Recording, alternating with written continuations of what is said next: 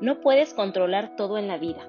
A veces simplemente tienes que relajarte y tener confianza de que las cosas van a salir bien. Tú enfócate en lo tuyo y hazlo bien hecho. Ve y deja que la vida suceda. Hola, ¿qué tal? ¿Cómo estás? Mi nombre es Susan Valdivieso, soy coach en desarrollo personal y me encanta poder estar contigo una vez más. Pues bueno, ¿cuántas veces has escuchado últimamente hemos retomado yo creo aún más el tema y decimos, por salud mental, mejor suelta el control. Y como ya te había mencionado antes, suena tan fácil, pero, oh no, ¿cómo se logra? Pues bueno, soltar el control para dejar que las situaciones vuelvan a alinearse sin presiones nos alivia.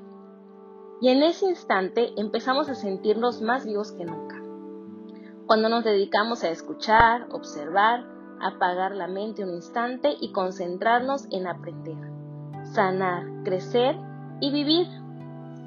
Soltar el control porque nos encanta ser controlitos, ¿verdad?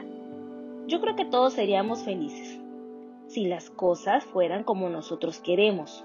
Por eso dicen que la prueba máxima para el guerrero espiritual es soltar el control lo que indica que no debe de ser nada sencillo. Tenemos la tendencia a controlarlo todo y pretender que las cosas sean como pensamos que deben ser. Y en el intento interferimos en la vida y en las decisiones de los demás, afectándonos y afectándoles. Suelta el control, permite que cada quien sea, ame y viva de acuerdo a su propio criterio y no al tuyo.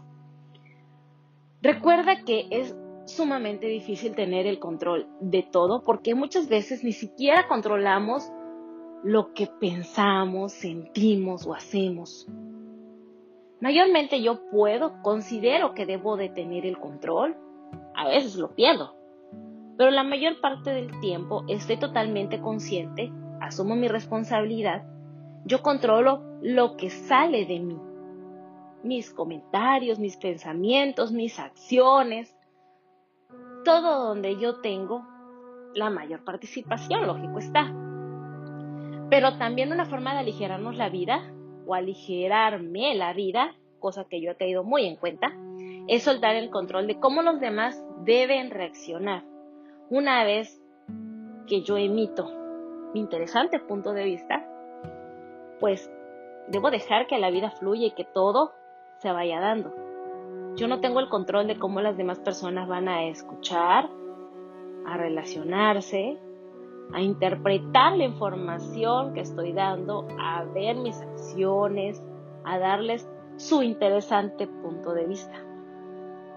¿Qué energía tomaría de ti para que eligieras soltar el control y solamente permitirte que la vida fluya? Así de fácil, así de sencillo. Dicen que ya tenemos un destino marcado. Dicen que nosotros lo vamos labrando. Pero ¿qué energía tomaría de ti? ¿Qué tal si te tomas la energía de la creación y solamente permites que la vida fluya? Que la vida te suceda. Que se lleven a cabo los planes de Dios. O aquel camino que ya está divinamente trazado. ¿Qué tomaría?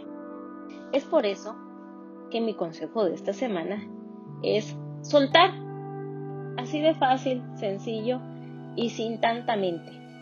Soltar es dejar de pensar en las posibles soluciones al problema. Soltar es ceder el control a Dios. Muchísimas gracias por escucharnos, muchísimas gracias por seguirnos y mantener el apoyo a este gran proyecto.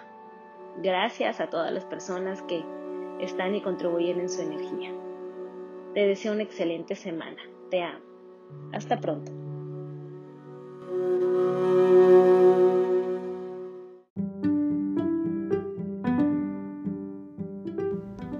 Hola, ¿qué tal? ¿Cómo estás? Es un placer volver a saludarte.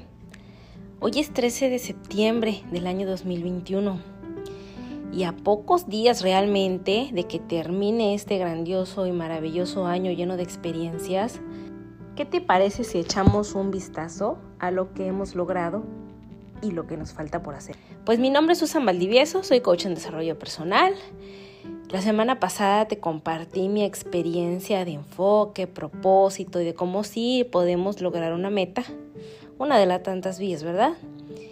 En este momento me encantaría compartirte otra ley fundamental de vida, incluso es una ley budista, que dice que cuando el alumno está preparado, el maestro perfecto se va a presentar.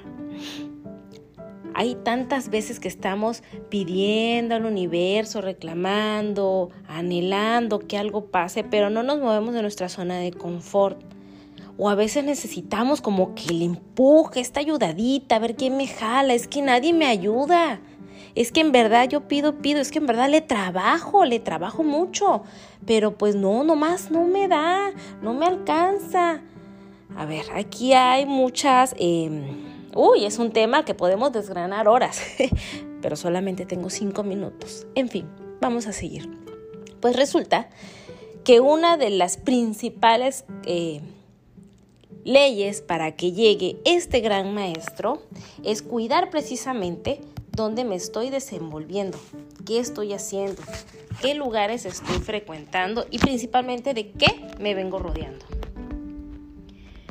Pues bueno, de acuerdo con el tercer principio de vibración, debemos ir creando la vibración que nosotros necesitamos para atraer la sustancia necesaria. El principio de, vibración nos enseña que las energías iguales se atraen. Por eso vemos que los deportistas van a entrenar a un mismo lugar, al igual que los religiosos se reúnen en una iglesia los intelectuales en la biblioteca o los metafísicos en algún lugar de estudio. De esta manera, cada uno se rodea de gente y lugares que están vibrando en la misma frecuencia. En el universo existen tres tipos elementales de vibración, baja, media y alta. Son tres escalones con características propias de acuerdo con nuestro nivel vibratorio personal. Estamos ubicados en alguno de estos tres escalones y como consecuencia atraemos las cosas de dicho nivel. Es imposible atraer situación o objetos que tienen una vibración alta si nosotros estamos en un escalón más abajo. La depresión, la angustia, el miedo, las enfermedades y todas las emociones más negativas nos llevan a vibrar en el nivel más bajo de esta escala. Mientras una persona se mantenga vibrando bajo, solo atraerá a su vida a personas o situaciones que solo aumenten ese malestar. Este es el nivel de la mala suerte. Mucha gente dice, no termino de salir de un problema que ya tengo otro. La respuesta a esto es muy simple. Mientras la persona se mantenga vibrando en este nivel, continuará trayendo a su vida las cosas de dicho nivel. Hasta que esa persona no cambie su, su vibración personal, no se manifestará ni la salud, ni la alegría, ni el amor, ni la abundancia. En fin, nada de suerte. En el nivel de vibración media aparecen las soluciones y la vida fluye. Los obstáculos y problemas de este nivel son más fáciles de resolver y la persona que se encuentra en esa vibración siempre muestra una actitud optimista hacia la vida. Finalmente, el nivel de vibración más alta corresponde al de la iluminación, la paz y el amor perfecto. Aquí no existen problemas ni miedos o enfermedades. Cuando uno vibra en este nivel, lo que uno piensa se manifiesta inmediatamente. El reconocimiento del poder personal es total y absoluto y por lo general se utiliza para servir a la humanidad. La vibración más baja corresponde al terreno del ego. Es el nivel del miedo y por eso se generan toda clase de problemas. La vibración media es el terreno de la esperanza. De esta manera comienza a producirse la suerte.